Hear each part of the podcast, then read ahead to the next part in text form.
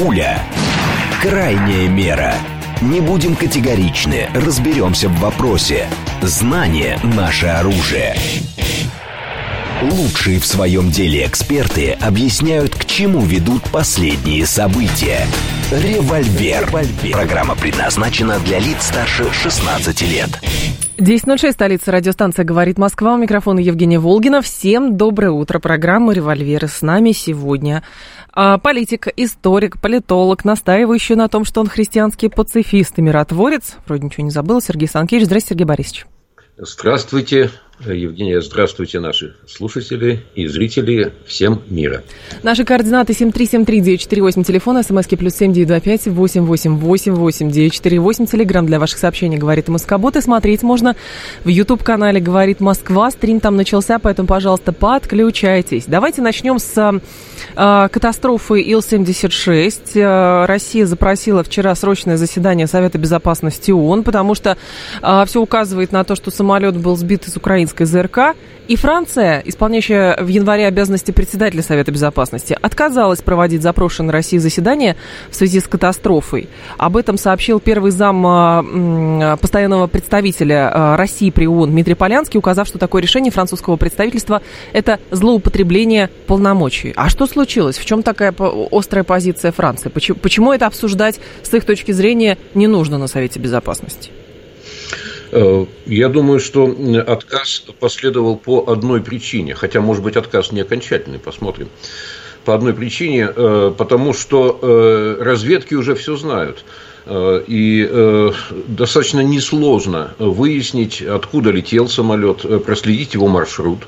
Достаточно несложно, поскольку эта местность просматривается многократно всеми, Э, кто так или иначе наблюдает за эм, российско-украинским военным конфликтом, и э, пуски ракет, а тем более э, столь заметных ракет, как Патриот зенитных, они очевидно фиксируются.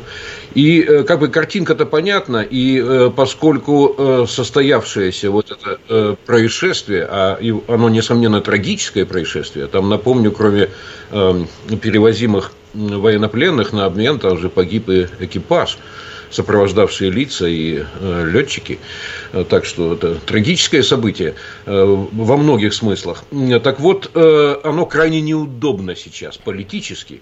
Оно очень сильно травмирует в политическом смысле Киев, и руководство Киева.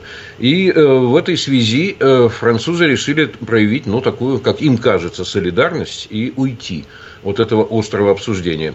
Э, но э, здесь есть и э, формальная сторона. Действительно продолжается выяснение, расследование официальных документов по итогам состоявшейся катастроф пока не появилась, и, может быть, здесь есть и формальные зацепки. Сергей Но... Борисович, ну здесь я прошу прощения, сразу два момента. Да. Во-первых, неужели всегда экстренное заседание Совета Безопасности происходит, когда уже известны все явки пароли и все документы прошиты между собой? Нет.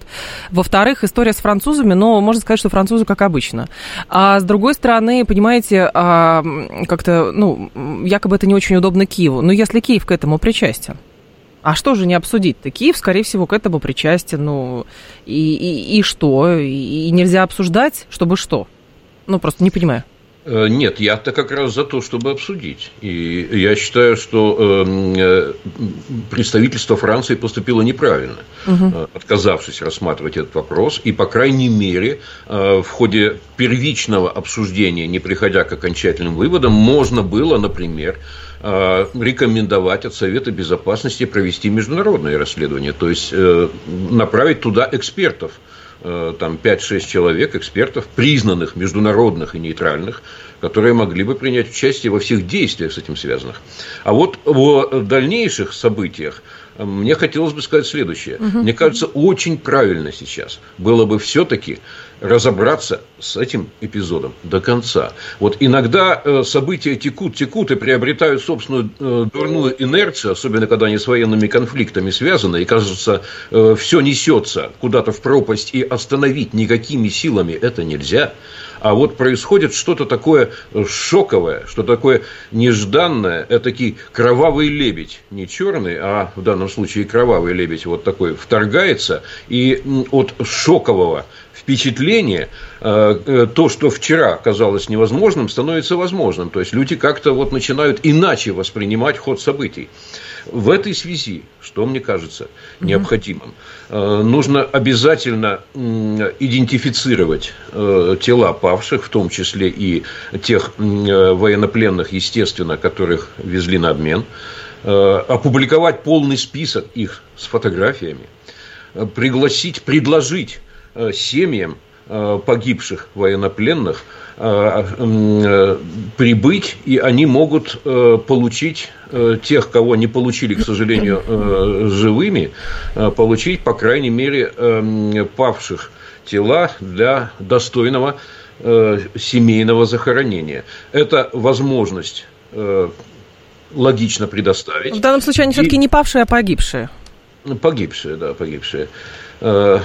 Э, ну, это это, это, Павшие это, это на поле боя, Сергей тонкая, Борисович. А здесь да, как бы украинцы убили украинцев. Тонкость, погибшие, допустим, погибшие. В общем, такую возможность надо семьям предоставить. И официальное обращение с российской стороны, это, на мой взгляд, было бы очень э, правильно.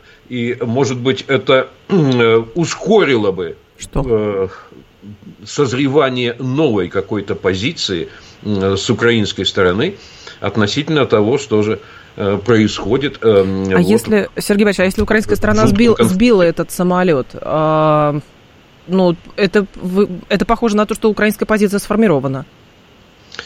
Э, в Украине несколько позиций сейчас, и они чем дальше, тем больше расходятся. Угу. Вот сейчас э, какие-то судорожные попытки э, наблюдаются с украинской стороны скрыть суд суть происшедшего. Э, там поначалу, э, ведь э, делается это классик, по классике. Не важно, чтобы версии были правдоподобны. Важно, чтобы было 5, 6, 10 версий вброшено и утопить в количестве версий все и сказать, ну, никто не может разобраться, что там на самом деле, может угу. быть так, может быть сяк, а может быть еще и вот э, еще там три варианта есть, поэтому, ну, э, подождем, где-нибудь через год результаты расследования появятся. Как с северными потоками мы имеем этот пример. Угу. В общем, вот сейчас судорожное желание набросать версии, одна безумнее другой, что там ракеты везли, что самолет на самом деле не приближался, а удалялся и так далее. Вот здесь, конечно, максимум объективной информации можно дать. И я думаю, что э, как минимум, если это не удастся сделать на э, площадке ООН, то это надо сделать на какой-то иной международной площадке и представить результаты расследования. Конечно, нужен список погибших. Так он уже есть. С фотографиями, э, с полными данными. И нужно предложить семьям Э, значит, принять тела для семейного захоронения. Э, мне кажется, это важно. Это поможет вот таким шоковым способом э, понять, что конфликт носит тупиково-братоубийственный характер, и его надо завершать. Подождите, а как здесь это связано, что конфликт носит тупиковый характер, его нужно завершать, и в контексте того, что украинцы сбили этот самолет? Э, Просто то, что вот сбили самолет, э, то, что сбили самолет, э, это сейчас надо установить. Мне-то это кажется достаточно очевидным но это надо установить. Угу. И здесь, я думаю, должна сработать, если там существует еще Фемида, она должна сработать украинская Фемида в первую очередь. Российская делает свое дело, а там должна сработать украинская Фемида, и там вот как раз эти семьи погибших, они могут э, потребовать справедливости. Э, вот. Э, и они могут настаивать на том, чтобы угу. истина была установлена не только в российской, в российском правовом поле, но и в украинском тоже. Это важный процесс. Такие сюжеты нельзя, нельзя бросать. Ну, вот здесь, когда гражданское общество включается, какое? это очень важно. Сергей Борисович, ну какое гражданское общество включится на Украине? Ну, правда. Э, в какое гражданское какое, общество там Посмотрим, верите? какое. А чего заранее так э, не включится? А мне кажется, что семьи сейчас э, включатся. Понимаете, Погибших, здесь... которые ждали, которые ждали, которые Конечно. надеялись, которые могли, к ним летели, и вдруг вот такое. Вот такое произошло.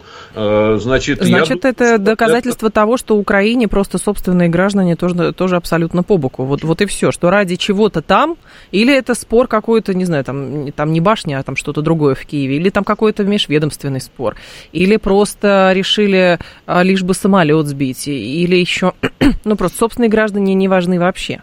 Э, дело в том, что все обмены согласовываются э, в крайне такой э, секретной обстановке. Угу. Это тема деликатная. Работают, как правило, разведки в прямом контакте друг с другом. Есть специально уполномоченные лица. Согласовываются места. Кстати, место это постоянно использовалось туда, куда летел этот угу. самолет. И вполне вероятно, что э, какое-то военное подразделение, находяв, находившееся и находящееся на территории Харьковской области, не в курсе было этой э, договоренности. Но почему не в курсе? Потому что их э, собственные э, партнеры украинские не предупредили. Э, вот. И они, э, идентифицировав э, военный самолет, они нанесли удар. А вы нам... Я не верите не в намеренность? этого. Это могло быть, это могло быть не какая-то коварная интрига, а э, трагическое головотяпство могло быть. Одни не сообщили, другие не разобрались, не запросили информации. Э, значит, но в любом случае это не нам судить, а вот э, украинской стране есть смысл во всем разобраться глубоко. И я думаю, что э, семьи погибших здесь могут быть э, главным двигателем того, чтобы тема не ушла, а чтобы э, истина э, была выявлена и в правовом смысле оценена. Хорошо вы думаете о людях, Сергей Борисович? Да, я хорошо думаю. Хорошо думаете о людях. Украина придет к выводу, что Россия сама себя сбила, и американцы им помогут в конце концов. А другой слушатель пишет, эти семьи отправляли э, на смерть этих солдат, чтобы они русских убивали, э, значит, и вряд ли они куда-то включатся. Я э, готов выслушать любые по этому поводу возражения и соображения, угу. но вот э, та Э, то предложение, которое от меня прозвучало, мне кажется самым разумным по-прежнему. А зачем, зачем Зеленский принял вот этот закон о многогражданстве, получается? Причем русским стать украинцами нельзя, а украинцам, причем стать русскими можно. А, и самое главное, это для чего? И вот эти вот исконные, исконно-посконные территории. То есть, получается, чисто юридически Зеленский хочет признать, что он проводит карательную операцию – на собственных территориях, ну, если он их называет исконно-посконными. Как это э, вяжется? Нет, нет, здесь вопрос не о территориях. И мне-то кажется, как раз тут интересный очень эм, э, феномен произошел. Э, фактически рухнула прежняя доктрина, э, которую развивала Украина, по-моему, э, бездумно развивала, ну, не вся Украина, а некоторые люди там. Э, ведь речь шла о чем до сих пор? О том, что существует некая цивилизационная стена между Украиной, э, которая не Россия, с одной стороны, и э, Россией, что здесь вот э, принципиальная некая пропасть лежит, а со стороны России была был колониальный такой гнет многовековой, а вот э, общего было как бы почти ничего. Э, здесь, здесь европейский, глубоко европейский народ, который должен воссоединиться с Европой, а все, что э, вот дальше, начиная э, с Белгородской, Ростовской, э, Воронежской и Курской областей и дальше, это некая орда дикая, злая, э, которая вот э, злобно, гнет, злобно гнетет. И э, эта доктрина такая э, достаточно карикатурная и бессмысленная, она все-таки развивалась всерьез. И э, вот теперь вроде бы этот указ о том, что Украина будет заботиться о украинцах, Э, который является коренным населением и живет на территории России, э, фактически э, аннулирует эту предшествующую доктрину и показывает, что мы, если не нравится кому-то слово «единый народ», что мы э, глубоко родственные народы, диффузные, э, проникшие друг в друга, связанные многочисленными многовековыми связями да, на одной территории. И вот этот новый поворот, который, я уж не знаю, вольно или невольно был придан, этим указом, но он уже никуда не уйдет. Это э, очень дорогое признание. Оно совершенно иначе ориентирует нас и угу. в истории и в будущем. Но здесь, правда, есть парадокс. Одновременно продвигается, этот закон еще не принят, эм, закон о множественном гражданстве в Украине. Это делается в значительной мере там, по экономическим и политическим собственным причинам. Но те самые граждане, э, те самые украинцы, коих миллионы проживает э, в России, и, может быть, их даже в какой-то момент станет как минимум не меньше, чем те, которые проживают на территории Украины. Так вот, эти самые украинцы, если бы они действительно кого-то волновали, но почему бы им не дать э, двойное гражданство, и российское, и украинское?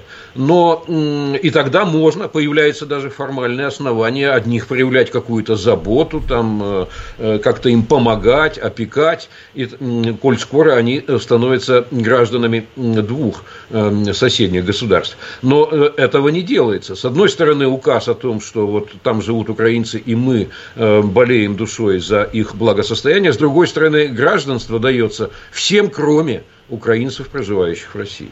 Вот этот парадокс сознания, он необъясним, но логически необъясним, но политически он объясним тем, что угу. вот, если хочется разного, то можно это и совместить вот таким парадоксальным образом. Но ну, люди ну, же это прекрасно, люди же это прекрасно понимают, потому что если бы Украину заботила, например, судьба людей в Донбассе еще до начала специальной военной операции, ну, наверное, они бы не прекращали платить им пенсии. Наверное, бы не звучало в адрес этих людей, что вы а, быдло, москали, сепары продались Кремлю и так далее. Не было бы этого, понимаете? Потому что позиция такая, когда не принимаются даже, вот э, как, э, как бы разная позиция. Зеленский продвигает вот эту идею какую-то, значит, исконно-посконной территории, кругом украинцы и так далее. Э, призывает, видимо, найти в себе украинца. Но со стороны России все выглядело иначе. Со стороны России подобного рода документы не, при, не принимались, но Россия раздавала паспорта. И Россия предлагала, что если вам там некомфортно, вы можете приехать сюда по облегченной схеме, выплачивала пенсии, потом уже был Совет Безопасности, потом уже были референдумы и так далее. Поэтому кому нужен этот закон, кроме самого Зеленского, который, ну, тоже, кстати, вопрос, зачем он это принял? Ну, чтобы было, наверное. Э, значит, о двойном или множественном гражданстве – это разные вещи, э, пока закон не принят, и, может быть, вообще не будет принят, потому угу. что он противоречит на недействующей украинской конституции, прямо противоречит. И вот если сначала все-таки э, значит, смогут наклонить конституцию, Э, то, может быть, и проведут. Э, в этом случае, а вот кому нужен? Э, в этом случае, во-первых, возможно, возможно, предполагается, что раздав гражданство проживающим людям за рубежом можно как-то изменить электоральную ситуацию, хотя я не думаю, что это серьезно что-то поменяет. А кроме того, доступ недрами и землей – украинской могут владеть только украинские граждане. И вот здесь, получив паспорт, можно как бы э, претендовать на недра и землю. Хотя э, тоже мне кажется, что если такие э, стервятники и пираты объявятся, то они э, рановато озаботятся этой темой. Ну, во-первых, если э, есть какие-то люди, которые там должны будут, например, прийти на смену Зеленскому, и это будут какие-то иностранцы, то им совершенно спокойно выдадут этот паспорт. Либо же здесь речь идет о другом, что речь идет о раздаче украинских паспортов, например, а, каким-то а, людям, которые сейчас а, наемничают там, и, соответственно, чтобы увеличить это, численность, это например, украинской... Это да, возможно и без вот. закона, просто указом президента. Поэтому вот, это, вот эта история, что, ну, как бы, чтобы в очередной раз посмея... посмеялись и сказали, ну, ну, это, Сергей Борисович, объективно это выглядит бредово. Говорить про Белгород, про Ростов, про Кубань, про все остальное – что вы должны, ну, ну Еще правда. раз говорю, это, скорее всего, имело пропагандистские цели, э, да. и даже наверняка имело. Но сработало так, что прежняя доктрина обрушилась, идеологическая угу. доктрина, а э, наоборот э, возникла как бы из небытия в Украине идея о том, что все-таки мы э, как минимум глубоко родственные народы. Если мы веками живем рядом и э, все повязаны родственными связями. Но смотрите, много публикаций о том, что в последнее время, что будет все равно какое-то прямое столкновение между Европой и Россией или между НАТО и Россией. Тут и Писториус говорил, и до него еще были заявления. Это все-таки про что? Все пытаются себе выбить, дополнительные бюджеты, или действительно Украина некий пролог, и все движется к тому, что будет какое-то прямое столкновение? Как вы это видите? Ну, э, кстати, вот э, наш э, глава Министерства иностранных дел Сергей Лавров побывал в Нью-Йорке, принял там участие в заседании Совбеза ООН и дал пресс-конференцию, где, в частности, вот этот вопрос достаточно подробно осветил. Угу. Хотя, на мой взгляд, надо бы каким-то доктринальным документом на все это ответить, потому что действительно пошла буквально волна публикаций я уже не думаю, что они собрались и договорились все это делать, но они подхватили дружно э, публикаторы эм, в том смысле, что э, Россия готовит план нападения на НАТО, на блок НАТО и какое-то вот поэтапное завоевание Европы в целом. И что, дескать, вот Украина первый шаг, а немедленно завершив боевые действия на территории Украины, дальше пойдет российская армия. А мы, дескать, не готовы. Э, как помните, у герцога в Мюнхгаузене война на пороге, а мы не готовы. Да. И вот они и вот они кинулись, и вот они кинулись смотреть, а как же так, а вот у нас этого нет, этого нет, этого не хватает, склады пусты, эм, значит, э, мы ничего э, в достаточном количестве не производим. Армии, кстати, призывных практически не осталось в Европе. Эм, люди не готовы воевать, не хотят воевать, не умеют воевать. И вот если завтра война, то и встать будет некому, и воевать будет нечем. Вот э, такого рода волна публикаций идет по эм, европейским СМИ, угу. нагнетается некий ужас. И имеет этот ужас две цели. Во-первых, э, цель продолжить поддержку воен, э, поддержку военного конфликта, так. сохранение военного конфликта в Украине. Почему? Потому что это якобы превращается не просто вот в эту самую э, бойню, а э, бойня обретает смысл. То есть это некий защитный рубеж для Европы что, дескать, давайте мы поддержим, чтобы еще как минимум там лет 5-7 Э, разные цифры называются, лет 5-7 еще этот рубеж продержался, то, что там э, украинцы будут эти 5-7 лет угу. гибнуть и э, видеть разрушение, это как бы не беда, а мы получим время, выиграем таким образом время, э, заплатив деньги и поставив туда оружие, для того, чтобы свои армии перевооружить, подготовить, население переубедить, перестроить на военный лад и так далее. Мы будем во всеоружии. Но э, за это придется, да, пожертвовать э, кое-чем. А идеологически, кое просто интересно, Сергей Борисович. Э, ну, вот такая да. логика за этим стоит, за этими публикациями. Идеологически, вот здесь понятно, даже чиновников можно уличить действительно в том, что они, в общем, рисками торгуют, чтобы им э, какой-то гешефт был, но как они будут обрабатывать свое население, население действительно поверит, мы-то впервые узнали, что, оказывается, мы собираемся в Польшу идти, а там до Ла-Манша и вплавь до Америки. Вот недавно совсем, когда публикации от лица Писториуса стали читать. А людей идеологически чем а, как бы заманивают? Тем, что, хорошо, у вас идет объединение, у вас деиндустриализация, и потом что, война единственное, с чего можно кормиться, поэтому давайте воевать с русскими, а там мы Россию раздербаним и, соответственно, поделим все сокровища. Ну, так что ли? Ну, во-первых, и в России встречаются, я не скажу, что в массовом порядке, но встречаются различного рода не вполне адекватные да, идеи публикации относительно того, что э, э, армия должна идти, э, и где остановится, там остановится. Вот. Но э, этого, этого никогда не было ни в каких официальных документах и никогда на официальном уровне не появлялось, и слава богу, надеюсь, и не появится.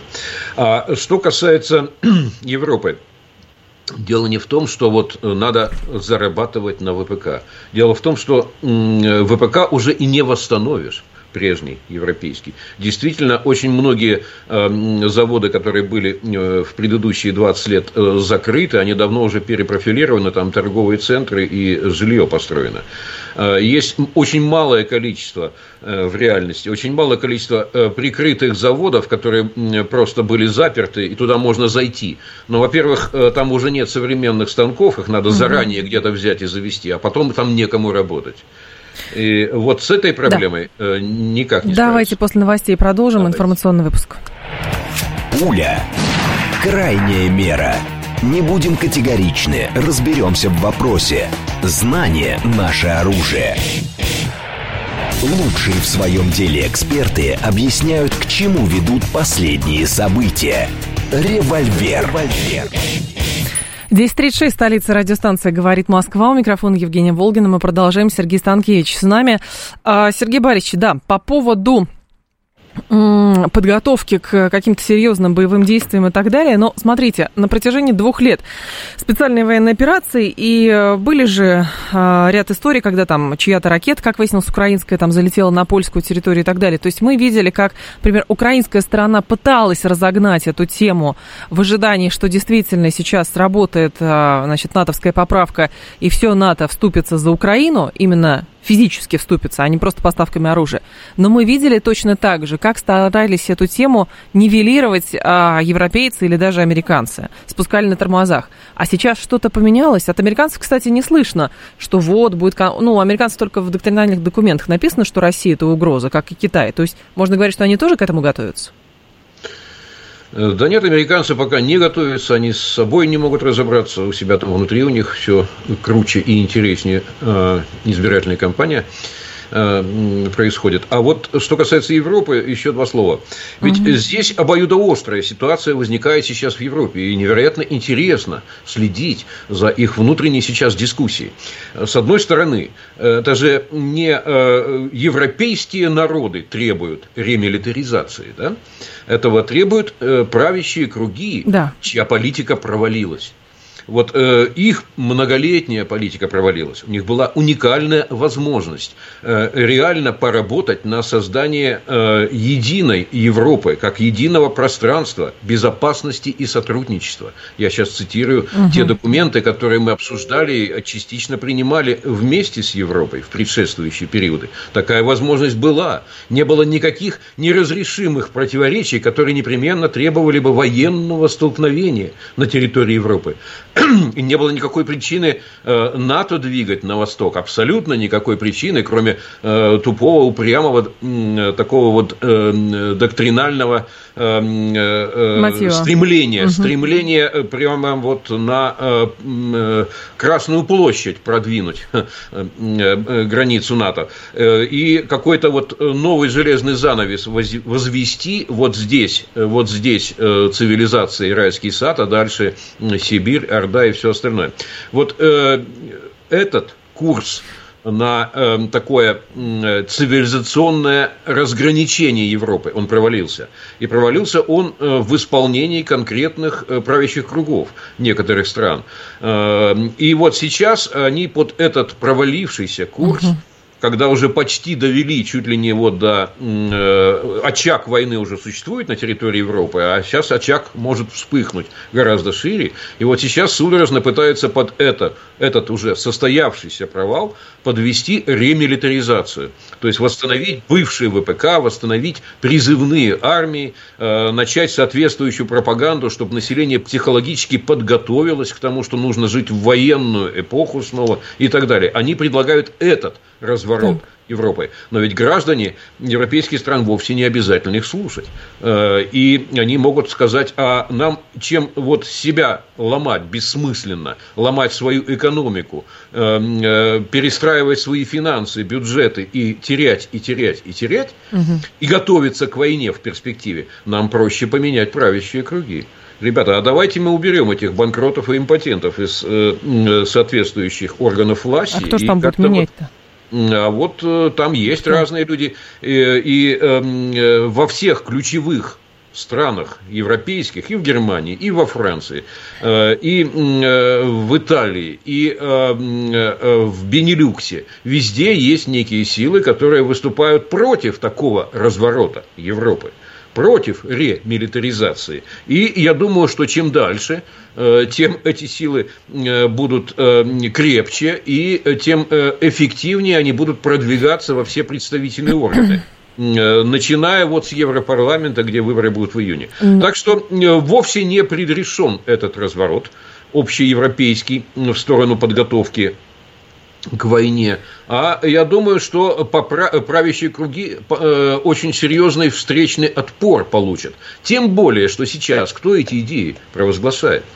провозглашает, в общем-то, такая стая хромых уток. Никого из них не будет э, уже в следующем году э, в политике. Не будет ни Урсулы, ни Жозепа Барреля, не будет ну, в общем, многих не будет. А может, а может хуже будет, придут? А может, хуже я придут? Я сомневаюсь, что будет Олаф Шольц.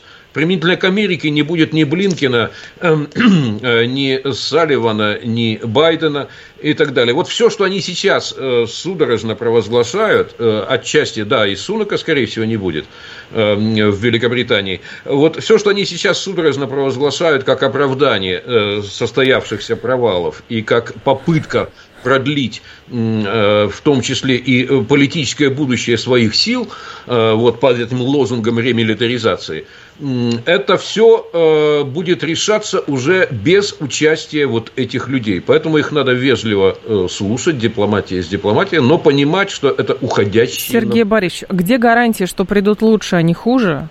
И еще другой момент. А почему эти люди так Россию ненавидят, как вы э, думаете? Гарантию, гарантию в избирательном процессе э, не во всех странах можно давать. Так, но а почему эти люди таким просто испытывают какую-то животную ненависть по отношению к России? Это не э, э, животная ненависть, не надо им приписывать лишнего. Э, вот. Эти люди годами совершали некоторые политические ошибки и стали заложниками этих ошибок. Они не могут сказать, что мы были неправы, посыпать головы пеплом да, публично. Им хочется, завершив политическую карьеру к концу этого года, осесть в каких-нибудь там фондах, университетах, получить какие-то должности. Собственно, чем они сейчас и занимаются, поиском этих должностей угу. где они будут в следующем году. Вот. И это скорее их э, такое политическое заложничество и прагматизм э, а не какая-то там животная ненависть. Нет, это народ вполне прагматичный. Народ прагматичный, но просто те, кто может, ну, например, выступить условно в, как бы, в другом ключе, во-первых, ну, условно, у нас там кого считали? Марин Ле да? Ее а, во Франции а, фактически в маргиналы возвели. Кто-то ну, еще никого. А, кроме того, там у нее в партии подросло и молодое поколение, которое она продвигает. Просто я к тому веду, Сергей Борисович, сила, Сергей да. Борисович, я к тому веду, что даже если какие-то люди поменяются, у них будут другие фамилии, то так называемый уже европейский deep state, он все равно будет действовать. Если стратегически, фундаментально там прописывается борьба с Россией, то неважно, с какой фамилией, какого происхождения, какой национальности, какой страной руководит тот или иной человек. Все равно будет все двигаться в логике Брюсселя. Ничего подобного. Персоны важны, политические силы важны. Э, послушайте когда-нибудь и почитайте, будет время, э, э, скажем, дебаты в Бундестаге немецком. Там сейчас две силы, вот одна альтернатива для Германии, а другая новая партия Сары Вагенкнехт, которая по численности, эта партия эм, Вагенкнехт, уже сравнялась с социал-демократами правящими Германии. Послушайте, что они говорят. Никакой борьбы вечной с Россией там не предполагается вообще, от слова совсем. Эм, вот не надо э, карикатурами эм, рисовать э, тамошнюю э, ситуацию. State, конечно, существует. И, конечно, там будут люди, которые различного рода сценарии будут разрабатывать, в том числе и на случай военных действий. Но вот вертеть странами и угу. их политикой настолько, в такой степени, никакому дипстейту не дано. Почему? Ну, часто получается. Ну, почему получается? Сколько дипстейт американский боролся против Трампа? Э, какой ужас нагнетали несколько лет о том, что он чуть ли не российский шпион? И где эти силы сейчас? Сейчас они прячутся. Вот те, кто таким образом преследовал Трампа, они в ужасе прячутся. Э, некоторых уже достали, а остальных достанет Трамп, когда станет президентом. Не надо преувеличивать. Дипстейт реально существует и в Штатах, и в Европе, но никакого всесилия неких Карабасов-Барабасов, где-то там сидящих в подвалах, нет. Нет, я слежу, сужу об этом ровно по тому, какая политика проводилась сознательная и последовательная в отношении э, Украины, чтобы из этого государства э, сделать вот это абсолютно какое-то злобное воинствующее формирование которое можно натравливать на Россию, чтобы, соответственно, там они друг, друг с другом воевали и все, но у них фактически получилось, Сергей Борисович? Э, получилось, потому что слабину э, дали определенные политические силы в самой Украине. Они это позволили, и им это, видимо, нравилось, тем силам, которые э, все это благословили. Но это конкретная группировка в Штатах осуществляла. Так. Привет Виктории Нуланд. Вот, Значит, которая это работает? Дорабатывает последний год в Госдепе. И, ну, еще можно многих там назвать поименно. Но это конкретная группировка, которая, да, сумела продавить в какой-то момент этот курс. Э, политика сложное дело, это вовсе не э, марлезонский балет. Да. Какие-то, э, на каких-то исторических этапах те или иные политические силы а... становятся доминирующими. Им кажется, что они на века. Им всегда кажется, что они отныне всегда будут рулить. Но времена ну, меняются, просто... и, и ситуация меняется. Ну, смотрите, Сергей Борисович, логика, опять же, европейцев, даже не про американцев говорю, а логика европейцев в следующем. У них происходит процесс деиндустриализации. Они беднеют. Соответственно, а, предлагать какие-то схемы как бы российским схемам никто не будет э, внимать. Да, давайте торговать, не будем воевать. Этого не будет. Где брать деньги? Вот, соответственно, хорошо. Любой, э, какой способ хорош? Это наращивать военные бюджеты, убеждать людей, что все у вас происходит ровно потому, что вот Россия плохая, и все, пожалуйста, готово готово только на бумаге. Абсолютно нереальный сценарий. Абсолютно. Э, значит, 60 э, до 70 процентов, до 70, ну где-то где там 56, 60, угу. а где-то до 70 процентов ВВП – это услуги уже в этих странах. Э, значит, блогеры, бабершоперы и вот те, кто сейчас комментирует наш с вами эфир, вот они, собственно, сейчас преобладают – а не э, слесари, фрезеровщики, э, станочники. А вы думаете, нас слесари не далее. слушают, Сергей Борисович? А? Вы думаете, вы нас слесари не слушают? Вы не вещаете на рабочую не знаю, аудиторию? Не знаю, я буду рад, я буду рад, если они а я, а я думала, что вы этих людей считаете, что вы на рабочий, на рабочий народ не вещаете. Обычно люди рассматривают вот такие э, комментирования такое, как свое рабочее место, да, и делают это достаточно злобно. Но неважно. Значит, я просто хочу сказать, что Э, вовсе по щелчку пальцев не возникнет из небытия прежняя промышленность. Вот где она из европейских стран еще сохранилась? И где сохранилась массовая рабочая сила э, с индустриальными навыками? Э, стран таких немного. Отчасти в Польше. Хотя уже и в Польше деиндустриализация далеко зашла, но еще есть. Да? Угу. В Финляндии есть. Ну, вот раз-два и обчелся. Собственно, эм, в основном эм, в европейских странах уже э, совершенно другая экономика. И вернуть ее в прежнюю индустриальную эпоху по щелчку пальцев, да еще и эм, наладить там какое-то очень современное, высокотехнологичное производство современнейших видов оружия невозможно. Даже снаряды не могут начать производить в достаточном количестве. Не смогли. Понимаете? Э, и э, поэтому не надо здесь каких-то миражей создавать никому. Э, что касается того, как зарабатывать деньги в условиях деиндустриализации, во-первых, надо энергетику восстановить разрушенную. Вся европейская индустрия, которая еще сохранялась, она работала на относительно дешевых источниках энергии, исходивших в основном из России. Вот надо это восстановить нормально. А кроме того, надо еще вернуться к тому замечательному инвестиционному соглашению поистине поистине эпохальному, которое в Европе еще не забыли.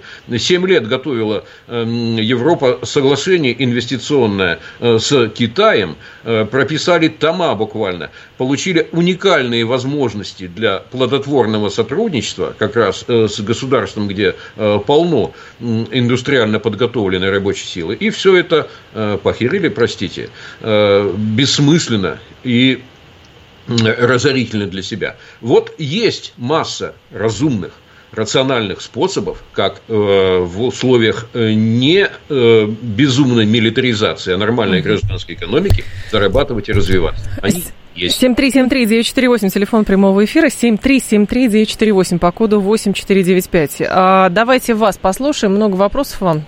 А, алло, да, алло, здрасте. Здравствуйте. Пожалуйста, да. У меня к вам два вопроса. Первый, вот какое, на ваш взгляд, наиболее правдоподобное объяснение того, что э, сделали украинцев в связи со сбитием самолета. И не рассматриваете ли вы такую версию, что это причина примерно такая же, по которой вот некоторые люди порастреливают себе ногу? То есть ради развлечения просто так создать ситуацию, вот, и, так сказать, приятно адреналин испытывать от этого, вот.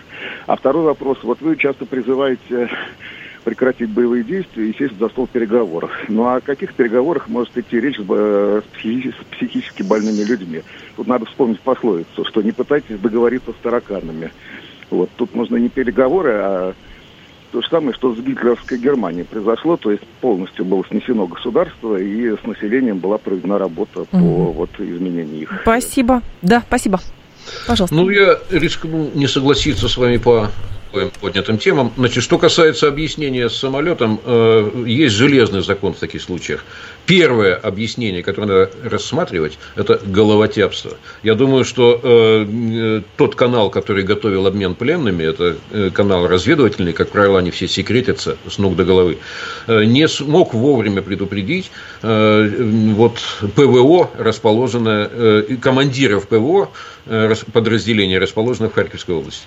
Поэтому одни готовили обмен, а другие шарахнули по самолету. Это первое объяснение, э, и, как правило, оно наиболее вероятное. Возможно и другие объяснения. Конечно, возможно. Возможно, какая-то злая воля. Кто-то знал, но специально сбил. Но это э, нужно выяснять э, не спеша, а тщательно. Самое главное сейчас, мне кажется, это правильно политически оформить вот эту Да что значит, Сергей Борисович, я честно, я не понимаю, что значит политически Конечно, правильно оформить? Да, я, по-моему, объяснил, просто надо э, немножко так потрудиться и понять. Дело в том, что надо предъявить список фотографий и обратиться к семьям. Вот это означает правильную политическую реакцию. Сергей... Я уверен, что те, кому надо, это поймут. Сергей Борисович, смотрите, давайте а, просто вот прям зафиксируем сейчас. Если слушатель просит уточнения или я прошу уточнения, давайте не переходить на личности, и требует, чтобы кто-то ну, чего-то потрудился. Просто, мы просто говорили на эту тему несколько раз. Ну, то есть вы предлагаете звонки я не, не брать? необходимости к ней возвращаться. То есть звонки не берем? По-моему, позиция сформулирована. Вы захотели мою позицию услышать, я ее сформулировал. Но звонки... Я не вижу необходимости к ней возвращаться еще раз. Звонки вот там был еще второй вопрос, давайте мы на него ответим нашим э, слушателям, ладно? Так вот, э, второй вопрос, который там э, был, касался того, нужно ли вести переговоры. Вообще-то, я открою вам, может быть, невероятную вещь, но сама все война – это силовое принуждение к переговорам. Вот смысл войны именно в этом. Вы почитайте э, от там, Клаузевица э, до э, современных авторов. Вот у меня тут лежит Мартин Ван Кревельт «Трансформация войны». Это полемика с Клаузевицем в современных уже условиях. Война – это силовое принуждение к переговорам. Если вы отрицаете переговоры, вы просто убийца. Вы совершаете бессмысленные убийства тогда. Потому что только переговоры смысл придают военным действиям неизбежно придется их вести. Вопрос только в том, с кем. Вот там у вас тоже была э, такая тема, а с кем, собственно. Э, да, исходя из э, вот того, что Лавров говорил в Нью-Йорке, э, возникла впервые, я раньше этого не слышал, идея такая, что переговоры ни в коем случае не с Зеленским. Э, не думаю, что здесь нужно какие-то кресты ставить заранее э, и зарекаться. Но эта тема э, впервые у Лаврова прозвучала, и поскольку он профессиональный дипломат, а профессионалов надо всегда уважать, и на радио, и на, э, в дипломатии. Поэтому я думаю, что э, здесь все-таки надо понять, почему это прозвучало. Но я не думаю, что эта линия закрепится. Переговоры состоятся, и, скорее всего, они будут происходить не, к сожалению, не после прекращения огня, а они будут идти параллельно. То есть одновременно будут идти и военные действия, и переговоры. Так часто бывало в подобных конфликтах. 7373948, это телефон прямого эфира, 7373948, по коду 8495. Или не берем звонки, Сергей Борисович? Берем. Вдруг будут опять про самолет Чем спрашивать? Больше, тем лучше. Нет, вдруг опять про самолет будут спрашивать. Да, пожалуйста. А, то есть все-таки можно. Ну, Слушаем конечно. вас. Здрасте, алло. Алло. Да, пожалуйста, Петр, Петр узнал о вас, да. А, да, э, вот смотрите, что касаемо, допустим, первое, это вот международной комиссии по сбитому нашему самолету, да, с пленными. А, ну, пусть как бы скажут, чем закончилась международная комиссия по сбитому Боингу, почему не взяли во внимание черные ящики, да, которые как бы не опубликовали их. Второй момент. А, международное расследование по взрывам северных потоков, к чему привело. И что там с Бучей произошло, тоже международное расследование. И где гарантия того, что возьмут, допустим, опублику... Э, во внимание показания черных ящиков? Это первый момент. Как бы, ну, не знаю. Есть поражающие элементы, наверняка будут изъяты э, со сбитого самолета, да, и по этим э, поражающим элементам будет понятно, что Россия не обладала ни, ни пусковыми установками такого типа, ни боезарядами, в общем-то... Понятен вопрос. Спасибо. Не, да. Да, смысла нет даже в международном расследовании. Просто предоставить факты. Спасибо. Основные... Да, Петр. В международном расследовании все равно будет смысл. Э, я совершенно согласен, что ни в одном из перечисленных вами случаев э, эффекта не было, потому что важно еще правильно организовать международное расследование, чтобы оно было ориентировано не на сокрытие фактов или на то, чтобы их направить в определенную, одну только, э, заранее обозначенную как правильная версию. А если оно действительно истину пытается выяснить. Вот, к сожалению, да, бывают такие случаи. Но что касается этой ситуации, тут все-таки э, событие произошло на российской территории. И есть возможность пригласить независимых экспертов. Их надо пригласить. Немного. Человек 5-6. С международной репутацией. Экспертов надо ценить. Я буду э, еще и еще раз это повторять время от времени. Э, значит, и вот надо пригласить этих экспертов с международной репутацией. И пусть они примут участие и взаимодействие с российскими экспертами, пусть они попробуют установить истину. Я уверен, что найдут и Э, поражающие элементы, и типы ракет установят, и все остальное. Но я еще раз подчеркну, э, важно, не дожидаясь результатов вот этих всех экспертиз многочисленных, политически правильную позицию занять. Я надеюсь, она будет занята. Ну вот и есть эксперт типа, типа Гросси, например, и какой толк? Блестящий эксперт, отличный. Вот побольше бы таких принципиальных э, профессионалов, которые честно исполняют свое дело. Молодец, Гросси. А по поводу, слушайте, спрашивал по поводу Боинга, выводы какие, как работали международные комиссии на этот счет? Почему плохо не принимали работали, российские плохо работали, доводы? Работали. Даже не рассмотрели, э, почему э, не был введен запрет э, на полеты, хотя велись боевые действия на этой территории, и даже применялась авиация – в, боевом варианте на этой территории. То есть немедленно нужно было закрывать воздушное движение, оно не было закрыто. Вот этот вопрос вообще не рассматривался. А э, это обесценивало все дальнейшие шаги по расследованию. А, давайте еще вас послушаем. Здрасте, алло. алло. Да, пожалуйста. Алло. А мутного товарища. Ой, 7373948. По делу, по темам вопросы, пожалуйста. Здравствуйте, алло. Добрый день, Сергей, Сергей Алексеевич, да, слушаем вас. Сергей Борисович, а вы допускаете, что самолет сбит американским комплексом ПВО «Патриот», и в этом, кроме ВСУ, участвовали американские операторы и спецслужбы США? Спасибо. Э, в обслуживании этих комплексов почти наверняка технические специалисты э, э, от страны-производителя участвуют, вне всякого сомнения. Но я не думаю, что они дают цели указания финальные какие-то, и тем более на кнопки жмут. Я думаю, что у них жесткая инструкция этого не делать. Так что, но мы можем допускать с вами все, что угодно. Вот эта сторона вряд ли когда-либо будет выяснена. В данном случае самолет был поражен, если это подтвердится, с украинской стороны и диалог надо вести с украинской стороной. А это возможно? Наверняка возможно. С украинской э, стороной По крайней мере, там разные есть силы. Вот с, э, с семьями погибших точно возможно. Сергей Станкевич был с нами. Это была программа «Револьвер». Сейчас будет информационный выпуск. Потом придут э, Макс с Мариной. Я к вам в два часа. Всего доброго. Мир всем. В два часа к вам вернусь и продолжим.